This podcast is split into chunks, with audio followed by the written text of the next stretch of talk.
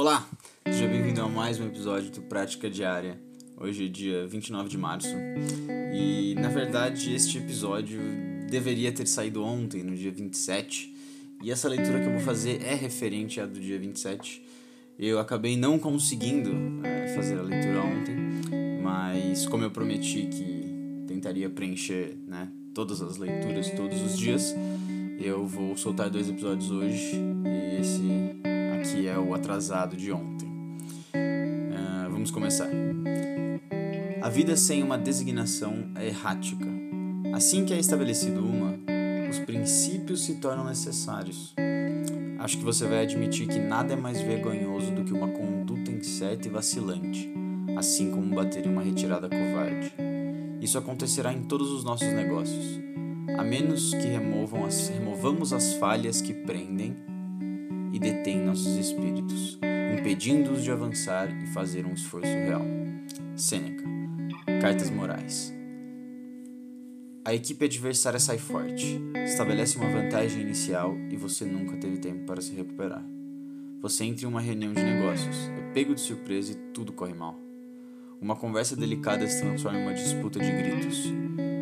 Você mudou de curso na metade da faculdade e teve que recomeçar o curso se formar tarde. Sua familiar é o caos que resulta de não ter um plano. Não porque os planos sejam perfeitos, mas porque as pessoas sem planos, como uma linha de soldados de infantaria sem um líder forte, têm muito mais probabilidade de ficar sobrecarregados e desmoronar. O técnico vencedor do Super Bowl, Bill Walsh, costumava evitar esse risco planejando o início de seus jogos. Se você quiser dormir a noite antes do jogo, dizia ele, uma palestra sobre planejamento do jogo.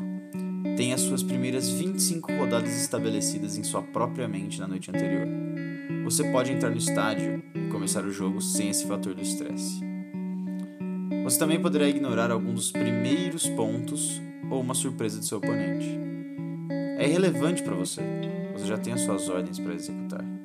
Não tente inventar na hora. Tenha um plano. Bom, a passagem de hoje traz um ponto extremamente importante e que, na minha visão, talvez nem tenha tanto a ver com ensinamentos do estoicismo, né? mas que é extremamente importante de qualquer forma, que é planejar a vida, ou planejar as suas ações, planejar as coisas, todas as coisas que estão em volta de você. Quem você quer ser, é, o que você quer fazer da vida, é, que, como você quer dedicar seu tempo. E isso pode ser feito tanto de uma escala macro, ou seja, em questão de anos, até décadas, uh, ou uma escala micro, que pode ser alguns meses, uh, semanas, ou até mesmo o seu próprio dia. Quando você passa a planejar e ter um plano, você sabe aonde você quer chegar e você sabe para onde você está indo. Não faz sentido. É, agora imagina você andando sozinho, sem direção, sem motivo, sem nada.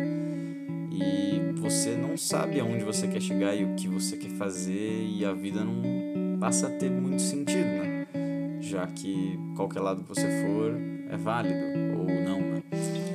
É, mas tenha um plano, ou pelo menos pense em algo que você quer e alguma direção que você gostaria de seguir, porque isso muda tudo absolutamente tudo que é a nossa vida aqui na Terra. Se você tiver um plano, você vai conseguir fazer muito mais coisa e colocar os seus objetivos no papel e também seus sonhos.